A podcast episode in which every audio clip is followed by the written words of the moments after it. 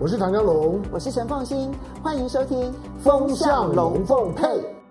风向龙凤配，我是唐湘龙，我是陈凤馨，来带风向，我来跟风向，免得你晕头转向。好，现在呢，当然选举之前呢，其实已经是倒数计时，哎，只剩下两个礼拜的时间了，也没错，嗯、啊，也是跨年的这个时间。那今天呢，我们当然还是要先从两岸而影响到的台湾选举开始说起，嗯、因为非常有意思，五月天的这个消息。嗯那么你看到说路透社的报道，我其实今天呢、啊、特别想谈这件事情，是因为路透社的报道就明显的极不专业。嗯，可是呢，这背后明显有人操弄。当然啊，那到底操弄的人是谁？我们今天来好好的剖析一下啊，因为可以从不同的面向去看待这件事情，太有意思了。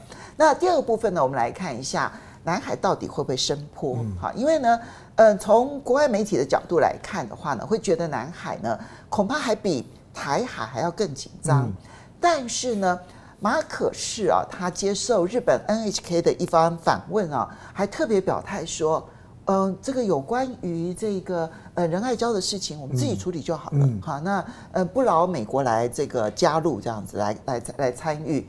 这一番表态，它反映的是什么样子的一个现实？嗯、那么同时我们也看到说，美国现在啊，不管是情报单位。或者是他们的陆战队，都对于他们要去抗中这件事情提出了他们不同角度的疑虑。嗯，我们也可以来观察一下。然后最后，如果有时间的话，还是要看一下俄乌的情况。不过，我们先从五月天的这则消息，路透社昨天的这个消息，路透社披露，你还没有介绍来宾哦？对哈，今天今天是榜眼跟探花。我们今天。来，我们最受欢迎的 月亮组合，我跟你讲，你要要一定要从另外一个角度，从点阅的角度来讲，他们就是第一名。对啊，就榜眼跟探花。来来来来，赖清德赖老师，赖月谦，赖月谦赖老师，凤馨，你有点在追随这个赵少康兄的路。对对对，我现在已经转不过来了。来来来，赖月谦赖老师，你会不会叫我郭台铭吧？对，差不多，差不多。郭台铭同宗的郭正亮。哎，对耶。你们两位的同宗都都是候选人等级，都是总统总统候选人等级，真的真的这样子。像我就已经落伍了，唐湘龙就从来没有。的第二名跟第三名，你一直很介意。好来，不过我们先从特别做一集节目，真是好啦，回来了。我们先从路透社这个消息好不好？路透社昨天下午的这则消息啊，说呢，呃，引用匿名知情人士。然后，而且他们说，他们看到文件哦，是台湾安全备忘录，说呢，中国大陆呢施压五月天，要求呢五月天在下个月，也就是一月的时候呢选前表态。那么说呢，这个台湾呢属于一个中国啦，等等等等这些亲中的言论哈。那么他还详述了他的消息来源，但是呢，你知道我把那一篇的所有的新闻全部看完之后呢，第一。他有没有去跟中国大陆求证？嗯，没有，或者说他有没有透过他路透社在北京的办公室求证？没有。嗯，那他有没有去跟五月天的相信音乐求证？也没有。很厉害耶！就是你可以报道一件事情，这里面呢两个主要当事人你通通都没有问，然后就采访。我新闻专业这三个点都要求证到。对呀，就是消息来源之外。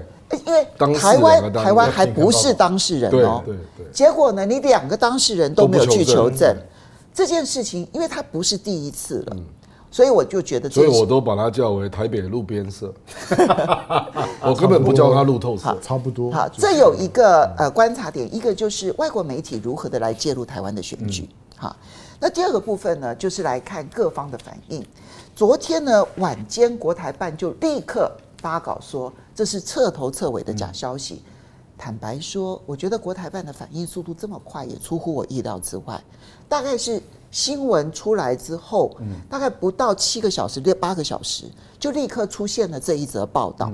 然后接着你看到，当然三个阵营都表态了，包括了柯文哲说，如果属实，强烈谴责。嗯，啊，他有加一个前提哦，如果属实，强烈谴责。然后呢，但是赖清德阵营就不一样了，就是说你们大家都要跟着谴责啊，对不对？好，这是一个严重的事情。那侯办这边赵少康第一时间也先回应了，可他的回应一样，就如果属实。嗯他们确实对于这个消息打了一个很大的问号，所以我这边先请教赖老师，你怎么来看待这整个事情的发展来龙去脉？国台办的反应速度会这么快，是因为他很清楚的知道外国的势力介入台湾的选举了。对，而且他也知道是外国的媒体跟民进党当局的一个勾连啊，呃，而且勾连的很深，这个是整个布局的，而且呢，已经到选前最后的一个阶段。所以国台办这太清楚了，就是啊，你外国的势力以美国为首，那么英国为辅，还有以安格鲁萨克逊语系为主的这些外国的媒体，当然有时候也包括法兰西语，但法兰西语他不敢用法兰西文写，只敢用中文写的法兰西的媒体，这很有意思哦，真的哈，因为我有去看那个对照表，就法文里头没有，没有。就是只有中文里头有。对，您在很多的这个法广里面看到的很多中文的文章，在法文里面完全没有。哦，这代表什么？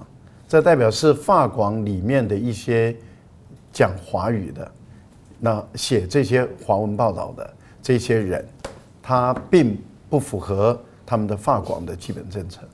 然后所以不能够在法文当中去公开，只能够用中文，用他们自己的小圈圈。因为他也吃定了这个法广。我中文版有另外的意义了。对对，第一个是要拉拢一些人，那第二个是要打击中国了。没错。所以你可以看得出来，他们的这个中文版里面，而且中文版里面，呃，他们跟这个英呃范文版的是是常常是不一样的啊。这很有趣哦，一个广播电台可以做到这个程度，这是第一个啊。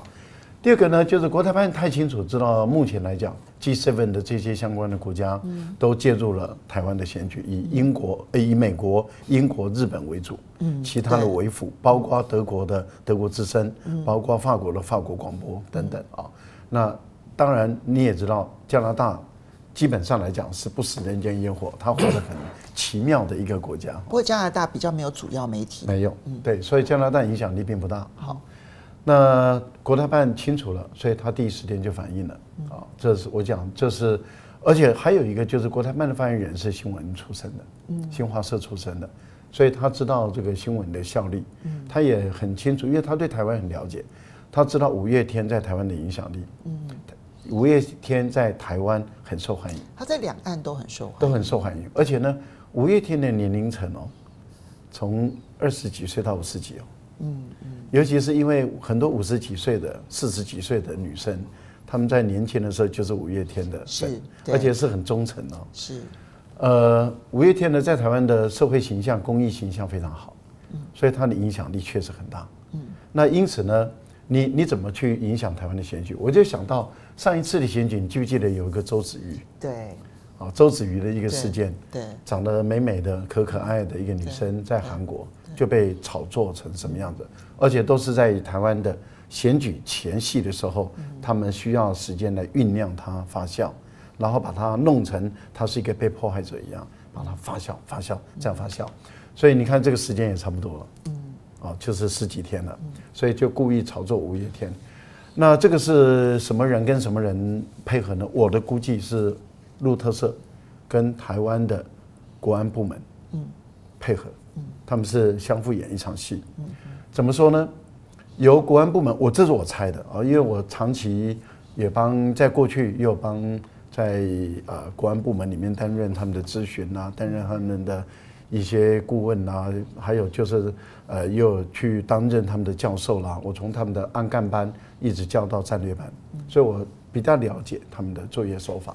这种作业手法相当有可能的方式，相当有可能，我没有证据。先强调，观众朋友，我没有证据，我是用我的经验来推测。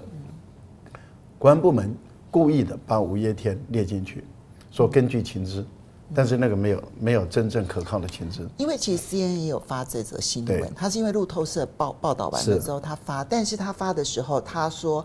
官员说，他们之所以要公开这份文件，对，是因为呢，中国大陆这一次是以最大的压力，嗯，然后来施压台湾的艺人，他说，但是 CNN 还特别注明一件事情，但是 CNN 无法独立查核事实。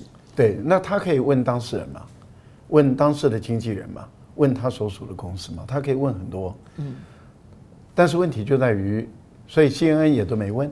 但是 CNN 很明显的是在旁边敲边鼓。对。由路特社来主导。嗯。那路特社怎么主导呢？就由路特社跟国安单位的这些人。那国安单位等于说，我给你看一下这个文件。嗯。啊，这个文件没问题啦。嗯。但那个文件可能就是假制的情报。嗯。假的情报，然后我炮制出来给你看一下。啊，有了啊。好，那我现在就跟你说了。结果他就说用不具名的官员报道，那有消息来源了，他也可以跟他的老板报道那个交代了，说哎有啊，那个消息来源是在国安单位的谁谁谁谁谁，这是秘密的一个情报。好，那他们的老板，例如说总编啊或者什么哦，确定哦有了一个啊这个生活龙，哦有生活龙有名字有单位有籍址有谁，好那保密他的身份，所以 OK 这些都完成了，他们的法定的伪装的。这些假装的正义，假装的那都伪装完了。您，您是新闻出身的，您太熟悉他们的作业了。就是因为我是新闻出身，我看了就觉得说这是一个很不合格的。对，然后整个都完成了以后呢，哎，你也可以交代了嘛。所以撰稿者可以交代了，总编可以交代了，他的副总编都可以交代，哎，全部都一条边都弄好了，然后国安单位这边也都弄好了，好。把它瞪出来了，就这样子一个很明显的已经要在复制周子瑜。第二，这代表什么？代表民进党选情并不乐观。如果很乐观，他就不会操作到这么低级的手段。但是立委对，也就是因为选情不乐观，所以我觉得他们才会操作到这么低级的手段。好，所以郑亮，其实用这种方式啊，其实来影响台湾的选举，因为台湾人其实对于。外国媒体总是外国的月亮比较圆哈，所以都会抱持着一个更加信任的一个态度，所以他没有去透过台湾的媒体，因为他如果透过自由时报的话，可能大家就觉得半信半疑。可是他透过一个路透，然后呢，我们虽然从阅读新闻的那个细腻的角度来看，你知道这个整个新闻查证是不合格的，但是对于很多人来讲，他就觉得说外国媒体啊报道的一定是真的呀。那这件事情后续，你说五月天国台办立刻跳出来说啊，这个是假新闻。可是呢，等到一月十号、一月十一号、一月十二号，可能还会发生任何事情哎。我觉得在俄乌战争之后，这个西方媒体已经不在乎真假了啦。嗯，俄乌战争还有以哈战争都是假的，哪个新闻是真的？对，他有去问过俄罗斯吗？嗯。那报道战场损失有去问过不同的政党吗？都没有嘛啊！我觉得这个就是西方想要登这类新闻。嗯，因为二零二四台湾的大选是五十场选举里面他们认为最重要的第一场，第一场嘛，又刚好是第一场，对，所以本来就要做大量报道。那大部分都是反中的啦，那反中的当然就需要一些新闻，那自然而然就会接触民进党的官员嘛。那这个是他们那边的需求，那民进党那边又有需求要供给啊，因为要邀功啊，不然赖清德当选之后，国安会这些官员都会留任吗？嗯啊，所以有人要邀功啊，很多单位都在邀功啊，也不是只有国安单位了啊，所以你可以看到农委会、农业部啦，最近两个月举行的那个宣扬政绩的记者会，大概超过十二场啊。就是类似啦，就是类似的动作非常的多。那那哎、欸，看到这个新闻，这个好啊，这个就就立刻就拿去做标题了嘛。嗯。啊，可是这个新闻其他外媒没有跟进。嗯。对。因为实在是假的太离奇了啦。对。就是你如果弄一些啊什么这个旋翼机要登山东舰这种根本没发生的，那大家可以跟一跟啊。因为没有发生嘛，哎，这个是有发生的，对，而且人家正在开记者会，嗯，啊，所以我我觉得有些外媒就没有跟，因为会立刻伤到自己了，啊，那那个路透社的台北，我从来不叫他路透社了，我叫他台北路边社了。你已经公开攻击过了，哎，对，他本来就一直这样 啊，他常常就是做一些很奇怪的新闻嘛，就是完全配合台湾官员在登新闻，不查证，不访问当事人。这算什么记者呢？根本就不够格，早就该离开媒体界了。公开批评你啊！哎，外面很多在台湾的，你根本就应该该离开媒体界了。我跟你讲，《金融时报》那个席嘉玲还会遵守一定的分寸。其实是他虽然是亲蔡英文，可是人家报道是中规中矩。他会访问不同立场的人，对嘛？然后至少在他的报道当中，对嘛？尽可能寻求横平，对嘛？尽可能，对嘛？也许题材是有利于蔡英文的，但是尽可能寻求横平。是啊，就是这样。所以我说，事实上大家还是看得出，因为媒体还是有一定的专业，可以来供评估啦。但问题是，他对选举真的会有影响吧？不，因为这次国台办回得很快，然后阿信，嗯，他也出来面对网友做记者会嘛。啊那看起来这个风波就会迅速结束了，嗯，那大家就发现就是一个假的事情，嗯，但是我觉得一旦发现是假的哈，要扩大强调，可能会反，对我就要反反商了。第一个要强调为什么路透社他们要做假新闻，嗯，啊，就是为什么，嗯，是不是民进党的选情告急，嗯，啊，那民进党是不是开始要搞一些黑手？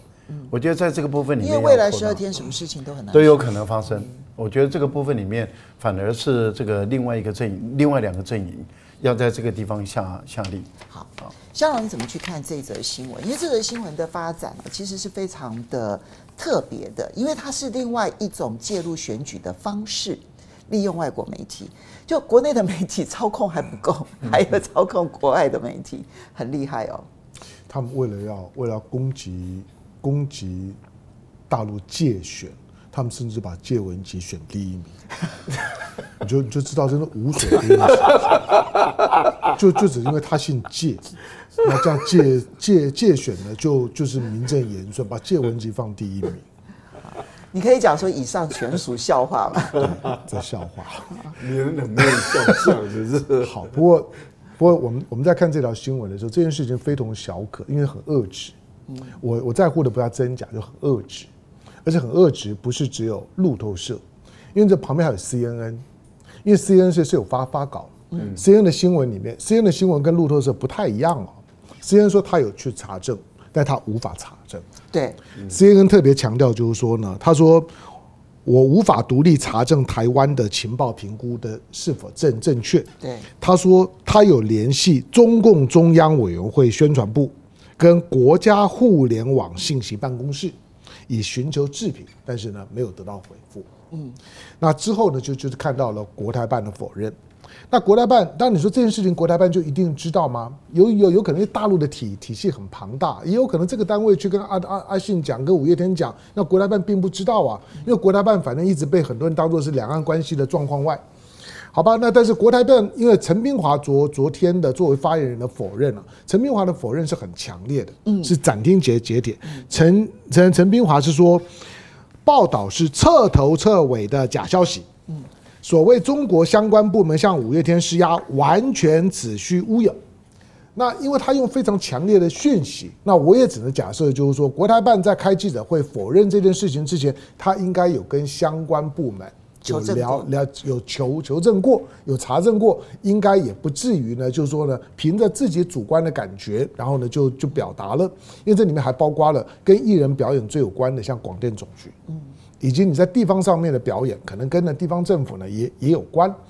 好，但是这个里面其实真正会使得这件事事情能够产生一条新闻，还不在路透社。刚刚呢提到就是说。外国的媒体，老实讲，很国外的媒体对五月天是谁，可能都搞搞搞不清清楚啊。哦，他们不一定啊，因为他们有一些是对在台湾很久，很多是在台湾很久的。我是说路透社的发稿，CNN 的做的，因为 CNN 一直强调就是说呢，这两位不具名的官员在做所谓的所谓的情报评估的这样子的一个说明会 briefing 的时候，CNN 强调我也在现场。所以 CNN 的记者是在现场的。好，那这个里面呢，就出现路透社的报道呢，有些差异性。路透社说，这个不愿具名的知情人士透露，中共当中国当局要求五月天提供不特定政治服务，这是路 路透社的用语哦。说要求提供不特定政治服务，你听起来就有一点有有点有有点就是很不正常的新闻用用用语。然后，但是五月天没有答应。然后又说，知情人士说，大陆当局威胁要调查假唱事件并处以罚款，还扬言如果不合作就会付出代价。因为所有的就是说呢，因为中央社呢把路透社跟 CNN 的报道再砍败成一条新闻，对内消消费，所以呢才会呢引起呢昨天的轩然大的大波，掩盖了两位呢作为榜眼探探花的同一天的一些新闻。那是两条同一天新闻呢，把两位跟呢五月天呢并并列。那五月天的这条的新闻整理完了，中央社的那条新闻是纯粹供内部消费的。是，而这两个官员到现在为止是谁还不知道。还不晓晓得，但是它会造成的后遗症就是说，刚刚讲对了，就是大陆方面否认了，台湾的官方是谁讲的不知道。五月天呢就就就尴尬了，五月天这时候要出来说是还是不是？因为五月天的政治政治立场长时间被怀疑是是偏绿的，长时间我唯一帮跟五月天有点关系是阿信当公馆的董事，在投票的时候我投了赞成票。在当当时他当公广董事的时候，那个名单几次换都投投投不出来。提阿信的时候，我说阿信好投一票，那他就呢，他他就跟童子贤啊他们这些绿的一起成为公广董。我是觉得虽然你绿，我我也知道你绿，可是我觉得还没有太绿，好吧？淡绿，他没有政治上表态过，对，就是还没有这么绿，所以我也就投了赞成票。不过因为呢过去被认为偏绿，所以这次被要求表态了之后，它会产生一个情况，就是说你阿信接下去不管你有没有表表态。我我就看这件事情呢的后遗症，就看五月天什么时候还有机会呢继续在大陆呢登台，他什么时候能够重新在大陆登台，那个是一个指标，可能是很久以后了。我认为短时间之内不可能。第二个就是说，其他的艺人会感觉到说，哎，这个呢要在大陆呢公开巡演，因为这一次呢之所以很很很重要，是因为刚好前面有三年疫情，所有的表演都停止。所以今年疫情解封了之后呢，大量在大陆有粉丝的团体倾巢而出。真的，真的，那个演唱会，那个一个月都是数不完的演唱会的多。是，所以各地都有演唱会，也因此今年大陆抓黄牛抓的特凶，因为过去三年都没有表演嘛。那今年表演出来之后，大抢黄牛票，很多粉丝多多久没看表演，所以五月天呢也演唱会当然爆爆满。那因此它所导致的就是说，整个市场上面的讨论的热度就非常高。高的时候，也使得许多的许多的从事表演活动的人，大概都会得到印象说，那以后我们到大陆是不是要表态？因为有一些在大陆生活的或者已经在那边待久的人，一些艺人，他他没有表态的困难，因为他真的喜欢那环境。我我认识很多是这样的，但是也有很多呢是暧暧昧不明。五月天是其中之一，而他又是指标。不管怎么讲，这一次我们昨天在讲说，他干嘛这么早？上次周周子怡是选选前一天才丢丢出来呀、啊，那这一次干嘛这么早丢出来？因为要让年轻人去买返乡车车票啊。你要催动年轻人反枪投票的时候，你没有个两个礼拜是不够的。那现在不是变反效果了吗？不一定，我真的觉得不不一定。这个时候讲是反效果还太早。但是所以你觉得他的操作是有可能会成功的？尽管国台办第一时间出来否认，尽管其他两个阵营也第一时间出来，然后尽管这件事情其实看起来他被否认到底的可能性是很高的。嗯可是你觉得事情是没有过的？我想这种的否呃否认啊，这种的否认你都可以想见，接下去的内心戏就是说啊，五月天是不得已的啦，五月天一定要否认，他就会这样讲你啊，他一定就会这样讲嘛，就是因此你的你的否认不见得会有效果，所以只要操作就会有机会成功。哎，对了，就是只要我敢敢操作，你先看一下晚上郑弘仪怎么讲吧。对。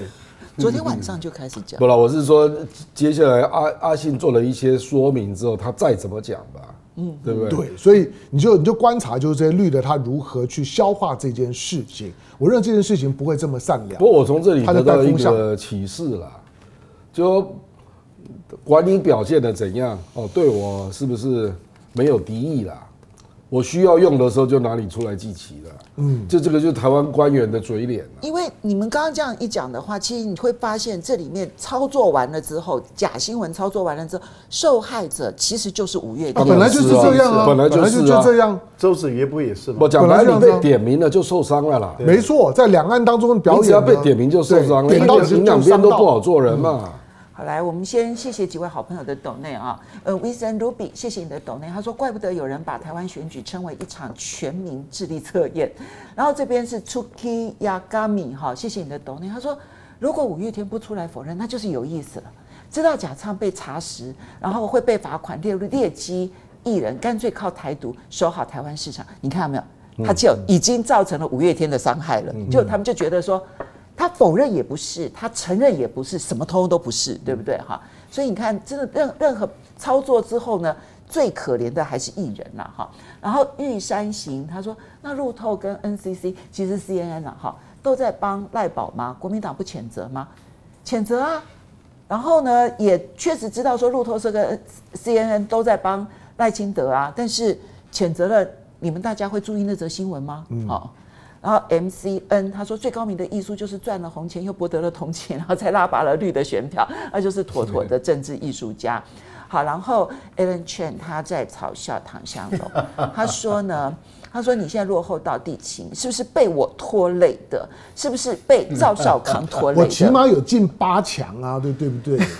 然后比赛只要有进八八强就可以了。好，不过呢，谈介选这件事情呢，我们还是来看一下这个整个亚洲的态势。我们其实从南海最近的局势当中，尤其是中非之间的升温呢，来观察起。但是菲律宾这边好像又出现了变化，其实我不太确定那个变化是不是确定的哈。那么，嗯，整个的南海现在呢正在升温当中哈。那么，可是呢，你发现到说马可是突然接受 NHK，我跟你讲，现在我觉得对于什么媒体做什么样子的报道都变得非常重要哈。所以呢。那么，呃，马可是选择日本的 NHK 来报道说呢，他说仁爱礁的主权问题，希菲律宾希望自己解决，然后不劳美国来帮忙了，哈。但是美国真的就不帮忙了吗？好，打一个嗯 mark 这样子哈。那么，而且呢，你看到现在美国的动作也很大，它扩大了军事抗中的这些筹码，然后呢，要重启二战的时候呢，太平洋的天女岛的机场。但是呢，我们却看到的是，在美国内部对于抗中的布局，既有有各式各样的声音啊。比如说陆战队，这是《华尔街日报》的报道。《华尔街日报》说呢，陆战队内部对于要让他们转型成为只以抗中为主这件事情，他们觉得这实在是太糟糕了。因为呢，这件事情会使得他们在全世界一旦发生了特别的状况的时候，他们来不及应对。好，内部有两种不同的声音。但他说，现在陆战队的司令是愿意转型，完全抗中的。他说，但是内部呢，不管是前任的高阶军将领，或者现任的一些。这将领，他们都觉得期期以为不可，这会使得减弱了他们应对全世界变数的这个有效性。而且他们提了一个很重要的观察点，他说，美国哦，在判断全世界哪个地方啊 会发生冲突，一向他们的信用不好，他们的判断力是有限的。他以哈马斯为例，哈，就是很明显的是这样一个状况。而恰恰好在这一段期间。又开始在谈呐，说 CIA 啊，他们其实呢，经过了二零一一年那一次呢，情报网被破获了之后呢，现在呢，对于中国大陆的情报网的建立，现在变得非常的困难，所以他们根本就无法去了解习近平以及他的核心圈到底在想什么。其实我看到这则新闻的时候，我的第一个反应是，那我们还要把美国情报当一回事吗？好，来，叶谦怎么看？呃，三个问题哈，第一个问题我都简单答。我觉得小马可仕的这样的一个说法啊，尤其是接受日本的一个主流媒体之一的一个专访，他这样的一个说法是等于是间接的指控，说这个事件是美国操作的，啊，我菲律宾只是配合，嗯，啊，是美国一手在主导这个仁爱礁的坐滩的问题，哦，这第一个，第二个呢，我政治的立场是希望我们用政治方法解决，嗯，但是呢。我的军方的立场是要追随美国去做这个事，所以他跟菲律宾的军方事实上是间接的有保持了一定的距离，跟美国划清界限，跟军方划清界限。哎，我觉得保持了一个距离了。那也就是说，他向全世界也向菲律宾人，那么说这是美国人一手在主导的。好，所以并不是我小马可仕说翻脸就翻脸。因为小马可是在年初的时候到中国大陆访问是国事访问是成功的，那是政治。怎么之后南海就出现变化了呢？就仁爱礁就出现变化呢？那小马可是这样的一个讲法，啊，就是说我已经跟美国人说我们自己来解决，那难道不就是告诉大家说是美国人在操作这一手吗？那我菲律宾的军方跟着美国一起操作这一手，我一个政治人有点无力啊。因为菲律宾的政治结构本来就是政治人不能够完全驾驭军方，这是事实哦。嗯，这是。而且小马克思也换掉他们的国防部部长、总长，就是因为他没有办法完全掌控这个菲律宾的军队。那他这样的一种态度，也有一点点在意意意涵的暗示，就是说，如果你菲律宾的军方要硬干，那你就直接跟中国大陆对抗哦，然后你负责任哦。嗯哦，那我小马可是在这个部分，我是保留比较大的弹性，因为所以他不是政策的转向，而是在跟军方喊话了。我觉得他有一点在跟军方喊话，因为他杜特地已经跳出来反了嘛，他的女儿已经跟这个小马可是已经分道扬镳了。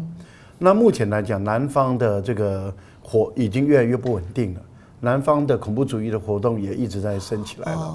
然后呢，杜特地本身跟北部吕宋岛，吕宋岛内部里面，你看那个阿育诺。嗯哦，就是以前的艾洛伊，艾洛伊也已经跟小马可斯是对抗了，前总统对不对？而且呢，他们已经在主流的媒体都已经在发表文章说，为什么要搞到这个地步嘛？那这样的情形下，其实小马可斯是越来越孤单。嗯，那军方现在是警报的美国。嗯，那警报的美国问题就在于美国的航母，中国大陆的山东号也到了，然后这个军事的部署都到美济礁了，包括零二二。这个飞弹快艇，包括零五二、零五三、零五四都到了。那这个中国大陆等于是摆明了，而且零七五，也就是两栖登陆舰都来了。其实这个态势摆明的就是，呃，必要的时候就跟美国干一场架了。那你美国就要变成面临一个挑战，你要为了这个岛跟中国大陆干架，还是不要？那你很明显的看到，美国急于要恢复这个参谋总长级，其实就是要传达意念嘛。那没想到中国的态度是如此的强化，也就是说，南海的问题、台湾的问题，你美国一碰，那这个就是红线。那解放军的态度很明显嘛，吴谦昨天的讲话，那态度更更明显了。啊，所以我觉得整个讯息释放出来是解放军是准备要一干了，嗯，那就接着你美国自己决定嘛，嗯，所以我觉得在这个部分里面，呃，小马克思也知道情况是越来越恶化。嗯，那要不要到失控的一个地步？嗯，哦，那美国本身也举棋不定了嘛。以美国现在的情况来看，他还能够在南海跟中国打一场架吗？嗯，对。这也是美国陆战队他们现在所表达的疑虑。对，这是第一个。第二个，坦白说，美国的海军陆战队在从小布希时代，从反恐作为他们的国家战略以来，美国的海军陆战队已经是小股作战化。所谓的小股作战化，就是说它是适合 跟小国家、弱国的小区域的战争，它不适合跟中国大陆这样的一个以正规军为主、以师级为单位，因为美国已经把它的部队扁平化嘛，小型化以旅级为单位，一个旅级为单位的美国面对一个师级为单位的中国大陆，坦白说，美国的海军陆战队打不起这个仗。我我自己学军事的，我知道美国目前来讲要转型回来，跟一个以正规作战，就是除了核武战以外，以正规大部队作战的一个态势，美国没有这个本事。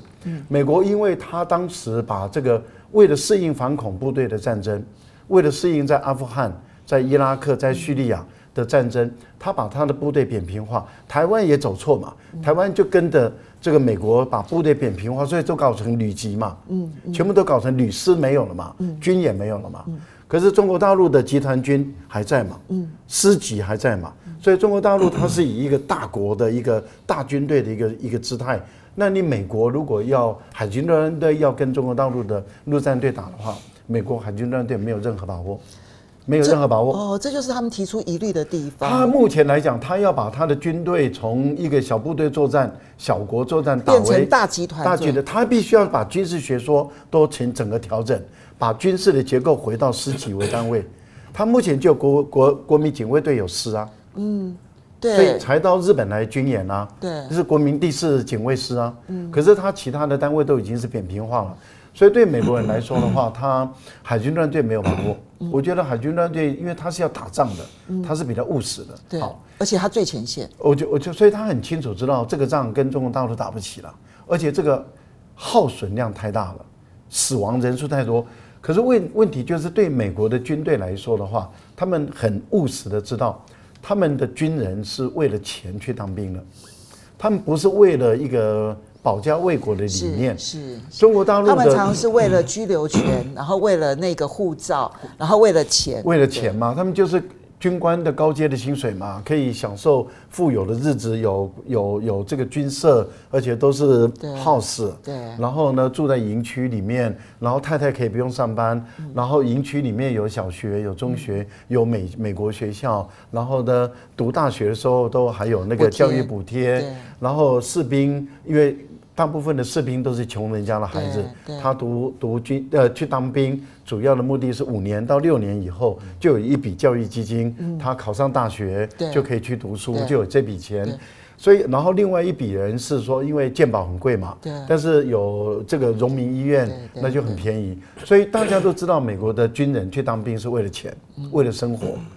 可是如果是大量的死亡的时候，就不会有人当兵了。嗯像美国在这段时间在阿富汗的挫败。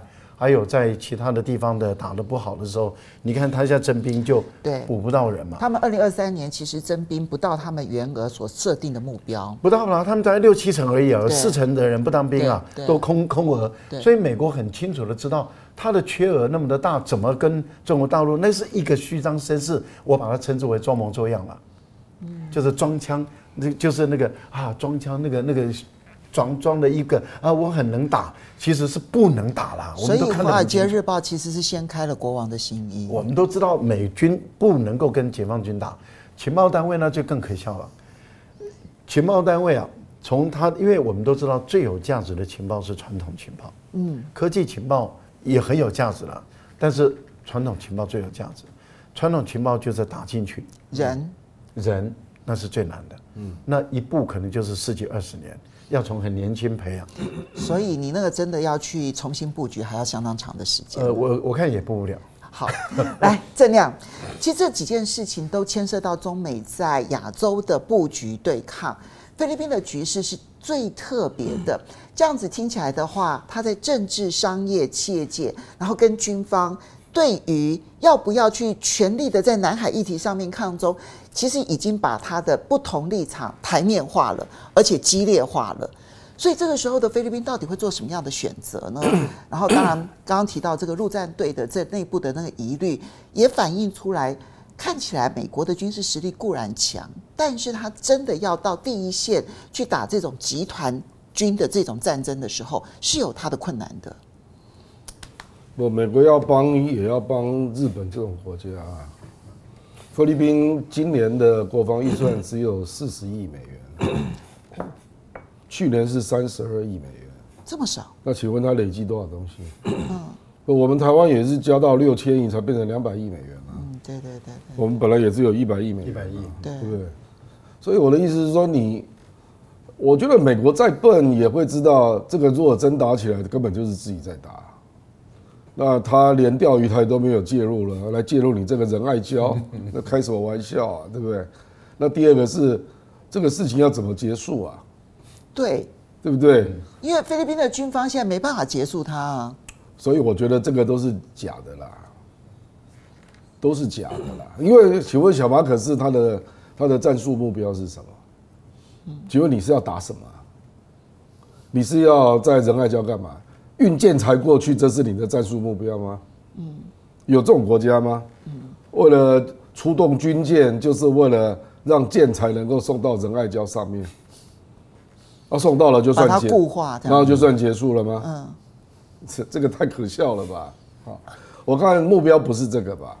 目标是希望有人伤亡啊，嗯嗯，然后又变成受害者的姿态，然后站在南海，然后。让美国有一个宣传的对象啊，我认为这个才是小马可斯的目标啦。可是偏偏中国大陆到现在都没有上当啊。嗯，那中国大陆现在就变成是，你如果真的要派军舰，那我就会派军舰。可是会不会真的打，我还是打个问号了。因为你如果打，你就上当了。嗯，因为菲律宾必败嘛。嗯。他连台湾都打不过，打得赢大陆啊？对，其他的海军还比不上台湾的海军。是啊，也比不过越南呢。嗯，这个就是在东南亚都是必败的国家，你还跟他打？嗯，中国大陆不会那么笨的。他只要布阵，其实就够了耶。他过不去了。嗯，可是他可能故意来撞你了，把自己撞伤了。那打水泡就够了。那你现场就要有照片嘛？嗯，我事实上，中国大陆昨天不是有人出来辟谣，说什么用什么声呐造成伤害，那都是菲律宾那个船上的记者比那个船员还多。嗯，那都是菲律宾记者自己写的。那请问我们，我们如何判断真假？嗯，我们又不在现场。嗯，所以这个往往就会回去各说故事嘛。嗯，那他就是希望你打他嘛。所以我觉得这个叫做希望成为碰瓷受害者，然后那个碰瓷的受害力道，小马可是认为还不够，所以还不足以做出一个大宣传，得到美国的这个感动啊，这样就是还没有到那个地步。但他内部的政治跟企业的压力已经不，所以所以我才说嘛，他现在才开开始感受到，然后这个是一方面啊，就是内部的压力，啊另外一方面就发现。美国也没有真完啊，嗯，所以他就看到这个布朗跟刘振立就做了沟通嘛，那这两个人没谈菲律宾议题，才怎么可能呢？对不对？所以他就知道上线跟下线了嘛，下线就是自己国内的反应嘛，那上线就是美国挺到什么程度嘛，啊，那除非中国大陆真的是气坏了，比如说他不只是菲律宾喊停就结束，而是想要有所得啊，比如说。我就下决心，你那个船我要拖走，那这个就不一样。你觉得这个可能性存在吗？我认为存在。我认为中国大陆军方真的是有点生气，所以就觉得说，我看就干脆把你拖走，省得你再来闹啊。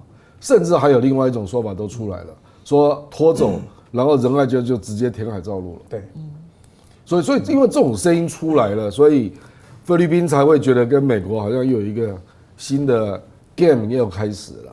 就是中国大陆真的有点生气啊，可是不是说真的要打，不是了，而是是说在菲律宾退了之后，你要不要继续往前走？那目前看起来是要。OK，所以马德雷三号未来还能不能在那个地方，恐怕就是一个问号了。对。而这是这，可是这个东西会变成马可仕的政治资本吗？还是他在国内反而会遭遇到更大的压力呢？他 care 更多的是退休之后吧。嗯 嗯，好，香龙怎么看？因为像仁爱礁，仁爱礁内内外，因为它这个环环礁嘛，那一湖的进出口只有一个，在那个环环礁里面呢，现在常态性呢都有都有中国的渔船在那边进出。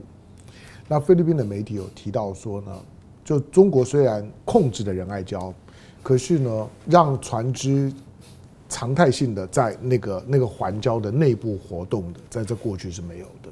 所以就是说，中国现在大幅的增加了在仁爱礁周围的活动，那不是只有在环礁里面的这一湖区域，而是在外头还有呢几几几十艘中国的船，表面上主要是渔船，那部分是海警船，尤其呢在因为十二月四号是个关键了，我们现在谈的都是十二月的事儿。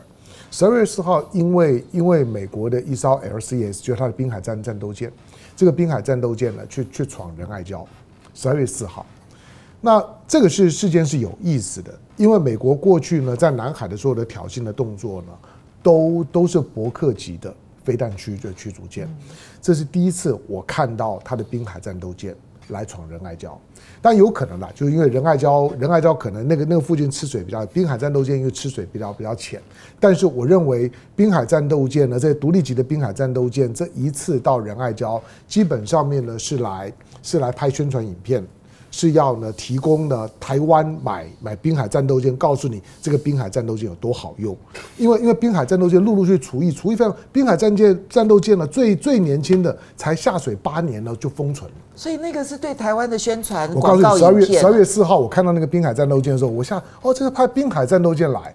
但并不是他多多厉害，因为大陆其实也看不起那个那个滨海战战战斗舰。但是我只是说，他派滨海战斗舰，就是告诉你说，你台湾人蔡英文不要再去搞什么沱江舰了，就买买我的，我的多好用。因为他的他的滨海战斗封存速度很快。但是在十二月四号之后，这一次的这一次的所有十二月的中非之间的在仁爱礁的紧张，都是从十二月四号的那个滨海战斗舰开开始的。然后然后呢，九号九号十号。解解放军的船舰就开始大量的集集结，而且零五零五二 D 呢就常态性在那地方。当然你说那个地方附近有没有零五二 D 有，因为因为附近有美济礁，所以呢所以呢零五二 D 呢基本上面在那个地方呢都都有配属。不过这次呢摆在仁爱礁那边，对于对于就是说呢，菲律宾来讲，那个压力就很大了。然后就有了十八号，十八号的后后续的这个菲律宾的菲律宾的动动作，就不断的在升高的过程。那当然，这一次的小马可仕的讲话，我我觉得，我我觉得小马可是不是改变立立场，他可能没有那个，他可能没有那个条件，也没有那个筹码去违背美国的意思。所以表面上面来讲，就是叫美国不要不要插手。可是小马可是讲话是没有那个分量的。所以顶多就只是它的降温，大概可以一个可以知道，因为他急着甩锅，告诉大家说这跟我没有关系，这是美国的事情。对，未来发生事情都是美国的。阿亮阿亮刚刚讲的那个我同意了，就就是以。你会感觉到，尤尤其解放军呢新任的海军司令才刚刚刚发布，新任的这个海军上将刚发布。那这个新任的海军上将呢，过过去的就是说呢，这个作作战经验呢是丰富很多的。所以大陆也有媒体在在讨论说，那为什么我们的新任的海军上一上任，哎，那个小小马可仕呢就就讲话了，是不是怕了？好吧，这个我不知道啊，这个是联联想力，我只是说。解放军看起来不耐烦的那个味味道呢，是很明显，就是我不见得呢有可能呢在两岸之间呢发动一些的动作，可是呢每次看你菲律宾借着那个马德雷三号在做文章，每年呢现在越来越频繁，一年大概呢都要搞搞两次的宣传影影片，用各种的这种的。这种就是很无聊的那种的帽帽子戏法的方式呢，易容啊、伪伪装啊。六月份的时候呢，司令呢上来拍一下，然后呢接下去呢参谋长上来拍一下，就是你一年给你拍拍个两次之后呢，然后回回去宣传，他基本上也也是一样做内宣的，就是在他的国内的宣宣传的，你你也觉得搞得很很烦嘛？那马德雷三号搁浅已经二十四年了，老实讲，你如果不补强，它很快就就垮了。现在只是上面的人怎么样去处理，但是我觉得。解放军如果真的，我就把你围起来，阻绝你所有的运补，你也撑不了很很很很久了。过去严格讲，它会自然解体。你可以你可以拖那么久的时间呢，你也可以倒过来讲，就是解放军大陆方面来讲，并没有想把问题搞得这么僵。但是如果你在这个时刻，尤其南海行为准则正在谈到快定未定的时候，大家都知道卡在你的菲律宾身上。那有将定未定的时候呢？你菲律宾如果在这时候玩玩花样，我干脆一并就解决了。解解放军老实讲，四十几年，你看到呢中印的问问题，甚至呢缅北的问问题、香港的问题，解放军多压抑啊！你知道军人啊压抑到到时候呢，看到状况呢也不能开枪，也也不能动动炮，那个很难过的。那你今天飞到菲律宾呢？菲律宾刚好是一个小小的练兵的，我不是说真的会会会会打，我只是说如果菲律宾认为解放军不会动手，那就真的是一个战略误判。我我补充一下好了哈，我们来看一下，因为我觉得有一个案例可以思考，赤瓜礁。啊，那是上个世世纪七零年代对啦，可是那是四十年前的，一九八零年，嗯，一九八三年的时候啊，呃，那个时候中国大陆刚刚刚好改革开放，弱，大而弱，哦，所以对于这个越南去占领啊，对中国的主权，他马上出手，就打了，那越南人被打死了快一个排哈，好几个班被打掉，那中国大陆就用一个班的力量，那越南人被打掉了好几个班。然后呢，就而且是打死，哦，就直接就占领了赤瓜礁。那现在中国大陆，中国大陆是出什么船？没有，就是一个特种部队就在那个地方就打了。好，那现在的中国大陆，它的军力是跟美国是可以抗衡的，它的各式的现代化的武器装备都可以抗衡。至少在西太平洋这个地区是没有问题。那对于菲律宾的这个仁爱礁座谈，坦白说要出手简单到不行。那就不用讲说，一九八三年的赤赤瓜礁之战了，那这绝对是碾压。可是为什么不这样做？因为强大了，太强了，太强了，在这个时候就怕东东盟的国家感觉到害怕，所以以大陆来讲，一忍再忍三忍，然后到李显龙都看不下去了，李显龙就是骂小马可斯了。说你到底在搞什么？对啊，你到底要什么？对啊，你到底在玩什么？你嫌南海不够平静啊？嗯，那我觉得大陆是忍到这个地步的时候，整个东东盟的舆论都知道中国大陆是忍让。嗯，这个时候当忍无可忍出手的时候，就不会被美国的欧美的媒体说以大吃小。我觉得说还是会说，只是你会不会影响到跟东东协之间的关系？所以我觉得大陆的。的目的其实是隐忍，而不是说我没有能力吃下，吃下太简单了。所以还是为了外交目的，还是为了外交？对，当然是，当然是。好的，所以其实我们未来这一年看起来，仁爱礁的这个状况会不会有一个终结？嗯，那个终结出现的可能性其实不小哦，嗯、对不对？那当然，终结就是那个马德雷三号在仁爱角就不存在了。嗯，那至于是用什么方式不存在的？那个马德雷三号上面的士兵啊，最长两个礼拜要换一次，换一次。对啊，因为在上面太辛苦。是啊，是啊，所以我就说他会用什么方式让它自然不存在？不，两个礼拜围起来，他就非走不可。就是我讲的，就是你只要围啊，你甚至于不用把它拖走啊，你就把它围啊，没错，对，围起来就就不进，然后再用人道救援名义进去救他。哎，对对对对对对对对对，我不知道是用什么方式，我真的不晓得，我只是猜测这件事情可能会出现一个终结，而这终结不一定是用打的啦，不一定是用什么强硬的暴力，对不对？好，这个大家可以来观察。陈好，来，他说大陆在意的是仁爱礁东边的仙并礁。好，来 Jam，他说零七五恐怕剑指中业岛了，这是个警告。如果撕破脸，那就不是仁爱礁了。啊，玉明他说中国是要南海不让美国进南海捣乱而已，那个破船其实没有那么重要，中国不想在国际和国国际舆论战当中去吵而已。然后冯子豪说，在东亚一旦大陆和台湾或者菲律宾打起来，其实最害怕的是南韩和日本，因为他们也害怕朝鲜会有动作。其实最近金正恩下令说要在这个准备好要备战哦，这件事情也让大家很在意哦。好，莫妮卡苏他说。小马克思真的只顾自己家族利益，不顾国家利益。菲律宾人为什么要选他？因为那时候不知道如此啊。然后很重要的是，军方有军方的利益啊，哈。不过我们最后看一下这个俄乌的情况，这是日本媒体报道，嗯日经亚洲啊，我现在都要先打一个问号。他说啊，他们得到的讯息是说呢。那么，嗯，俄罗斯的总统普京呢，在今年三月啊，在一场莫斯科的会议上面，告诉中国国家主席习近平说，俄罗斯呢，在乌克兰将会打五年。好，恐怕他的他的用语是承诺。承诺这句话是什么意思？承诺是说，普京向习近平承诺，我还会打五年，变成北京要俄罗斯打那么久，怎么可能呢？这是什么逻辑呢？所以你就知道现在的国际媒体真的是很可怕，那个各式各样的假讯息，然后一本正经的说这样子。我只有他这样讲，也没有人跟进，英文媒体都没有跟进。那我们，但是我们还是要看一下乌克兰到底能撑多久。美国现在在军援乌克兰二点五亿美元。但可能会是最后一次了，因为到目前为止啊，因为美国现在正在协商，就二零二四财政年度的预算，其实应该是去年十一月一号就呃十月一号就要开始的，到现在呢就是一拖再拖。那么到底乌克兰能撑多久？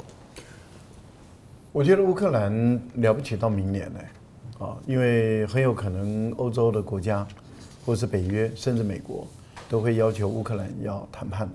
甚至乌克兰的军方也可能抛弃泽连斯基，他要跟俄罗斯来谈判。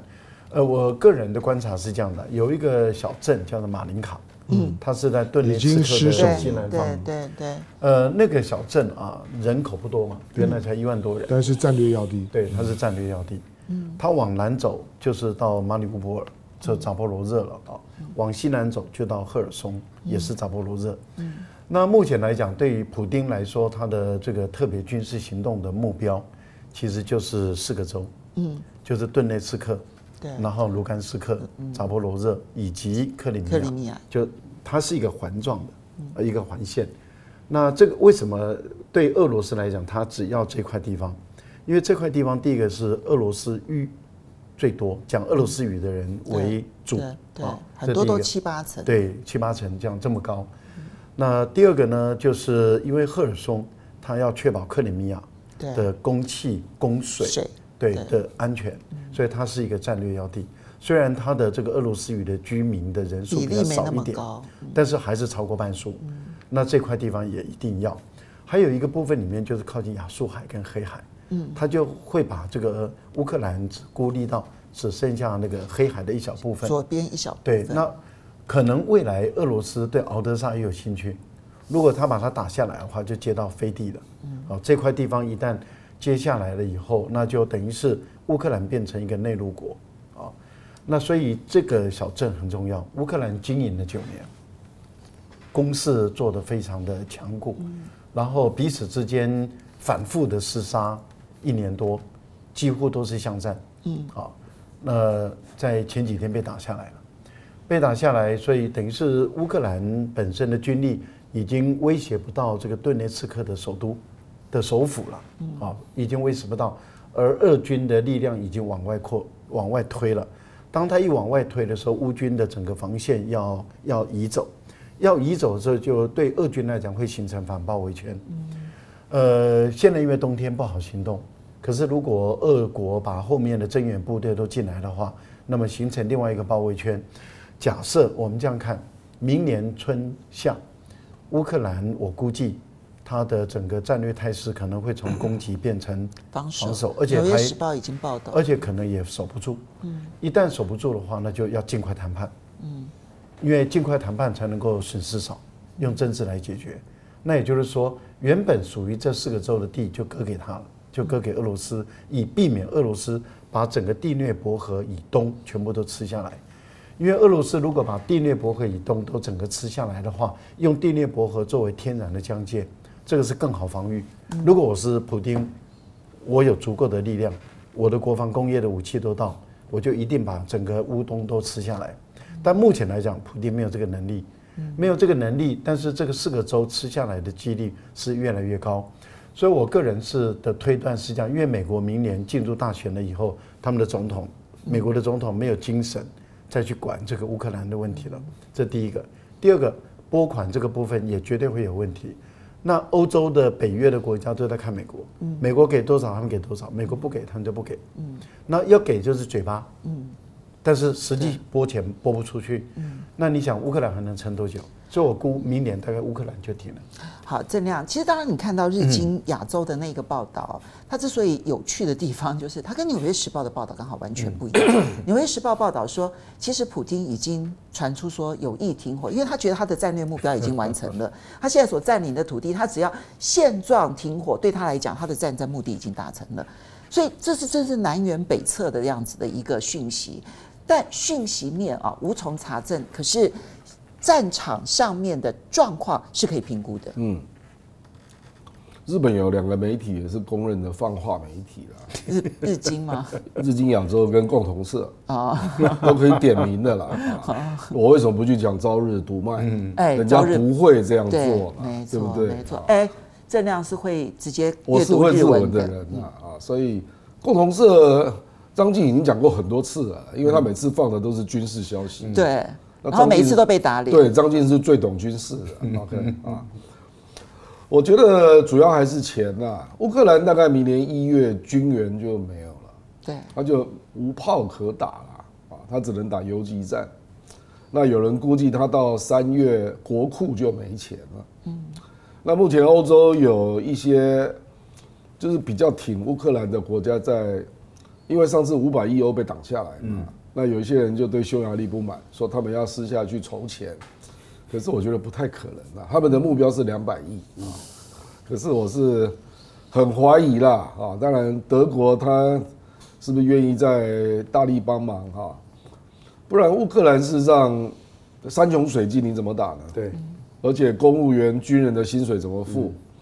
那泽连斯基还在吹牛说他要征募五十万人，这是开什么玩笑啊！而且我看他那个新的征兵的那个现场，那个年纪超过四十岁的人一堆啊，啊，这个简直是拿国家的平乱在在做，在在开玩笑。他就是不愿意下台嘛，他选举都停止了，十月国会选举就停止了，明年三月总统大选也不敢面对。所以我觉得是美国要给他一个下台阶了，因为现在就有点僵住，因为他是现任总统。可是美国明年不能给他下台阶，因为他一旦给了他下台阶，拜登就不用选了。对。所以在拜登选完之前，不能让他停啊。不，可是你如果到下半年才出大乱子，那拜登更不用选。对。哦，所以这是美国的一个评估。我不是不是美国是拜登哈。对，拜登要评估的是会不会更坏。嗯啊。那。很不好意思，我跟他讲会更坏啊。那个以哈也是一样，以哈他拖越久也会更坏啊。因因为约旦河西岸也在激进化当中。对，没错。你不要把约旦河西岸也搞起了新的事端，然后跟这个屯垦区发生很大的直接冲突，那是全面性的。那你拜登就怎么办呢？所以拜登是在跟时间赛跑了。好，香龙。那因为乌克兰在战场当中已经讨不到便宜，就是他所有最有可能的反攻，从今年六月之后一无斩获。那所以我们看到的那些的假假宣传。所有所有的突破，其实只要对于战场的地形跟位置稍微有点了解，那都是很小很小的那个那个小范围的战斗。他连他连他连他连战争都打，他只是一个小战场的战斗。那只要一个小战场的战战斗啦，然后占了一小块地啦，推推进了几公里啦，那打打打死了几个人，就大肆的宣宣传，那个跟战场的实况那个差距太大了。那我觉得，我觉得最近是是有点让人担忧。我所谓担心的意思就是说，因为因为最最近有关于乌军乌军在战场上面大规模死亡的这种的这种的影片呢，又又开始大量的出现，而且都是呢，包括了刚刚刚刚呢赖玉仙所提到的，在在顿内顿内茨克这这附近的，就是北北线的这个战线，你看到的不管是马林卡或者或者是阿夫迪夫卡，这都是。这都是在乌东呢非常非常重要的战略据据点，它的重要性呢，跟跟跟之之之前的那个那个那个那个杨什么杨斯克的，对对，就那个那个呢，其实其实还更 over，就是它其实呢重要重要性呢更高。那因为原来我们认为俄罗斯在六月之前，他已经把他的把他的军事上面的态度从攻击变成防御，他的那个布布线布的很很完整，所以你就发现。所以发现呢，俄罗斯不管是国防部长也好，就是说司令，就是说他的总司令也好，甚至于普丁也好，都很轻轻松，都开始到到到处的游山玩玩水，参加会议了。对你，你你你甚至于会跟他他到到亚洲，到中国，到哪里，到到到处去，那甚至于都已经到了到中东了。你就知道，对俄罗斯来来讲，乌东的战场现在根本就不是一件事情，它已经是一个常态性事物了。这个是从俄罗斯的视角当中呢非常特别，可是对乌克兰来讲，现在是生死存亡的关键。那我我觉得差别就在于说，原来六月份的时候呢，俄罗斯大概占领了乌克兰百分之十的领领土，但是以目前乌克兰在溃败的情况来来讲，如果到明年底，我估计乌克兰起码会损失百分之二十的领土。这个百分之十跟百分之二十，就就是四个州到八个州的差别。那会到八个州吧，就是有八个州里面的大大部分的一些的区域呢，都会呢都会呢 touch 到。好，但但是现在对乌克兰来来讲，因为重点已经不在泽伦斯基，泽伦斯基奄奄一息可以看得到，他即使到美国的时候的那个冷冷处理可以看得到，就美国对他也不知道怎么办了，也也没有什么热情。那他的内部的内乱很情很明显，他的总总总司令跟他呢是不对盘的，总司令几乎呢每个星期呢都会来呛他个几句，然后呢都会承认呢在战场当中的失失利，这个对当总统是很难堪的事事情，他的光环完全都不见了。可是现在就是刚刚讲的，就是现在要不要结束这场战争是拜登的面子问题，乌克兰现在是拜登的面子问问题，那拜登现在眼前一切都必须要为选举服务。所以，如何对选举的情况呢不造成伤害，是拜登的真正的重点，也是决结束乌克兰战争的关键。他已经不 不在不在泽伦斯基身身上。他越晚处理，伤越大。对，离啊，我们从我们的角度来看是这样。不过，不过目前看起来，拜登是希望拖到年底他选完。嗯但是郑亮是认为他根本拖不到年底，他会越晚处理伤越重。嗯，上半年处理也许还会比较伤的小一点点，可是下半年处理就会伤很重。你去想一想，特朗普那张嘴吧，他怎么会放过拜登？相容你的判断。不过，不过就是说，因为因为我我认为战争还不会在短时间之内结束的原因，就是说呢，美国美国已经承诺给乌克兰，同时已经有很多乌克兰在训练的 F 十六还没有上场。因为因为这个呢，呃，确实有不少的乌克兰的飞行员在受 F 十六的训练。那因为最最近不管是英国也好，德国也好，尤其是英国增加了许多对乌克兰的军事援助的承诺，而美国的 F F 十六呢，可能最近呢就会准备要进场。在 F 十六真正就是说比较它的主战装备没有进场，最后进场以前，我认为战争不会停止。好，所以还要用美国的装备、英国的装备，最后打一波的意思。有那个欧洲可以立即给的 F 十六是四十八架。嗯，好的，要非常谢谢大家。二零二三年，这是风向龙凤配的最后一集了。是，那你看，你看了之后喜欢的话呢？哎，不要忘了按订阅。我们现在是九十七万订阅，我们一起来迈向百万的订阅。对。然后呢，接下来。我们下次见面就是二零二四年了，不要忘了下个礼拜风向龙凤配，我们同一时间再见，嗯，拜拜，雅虎。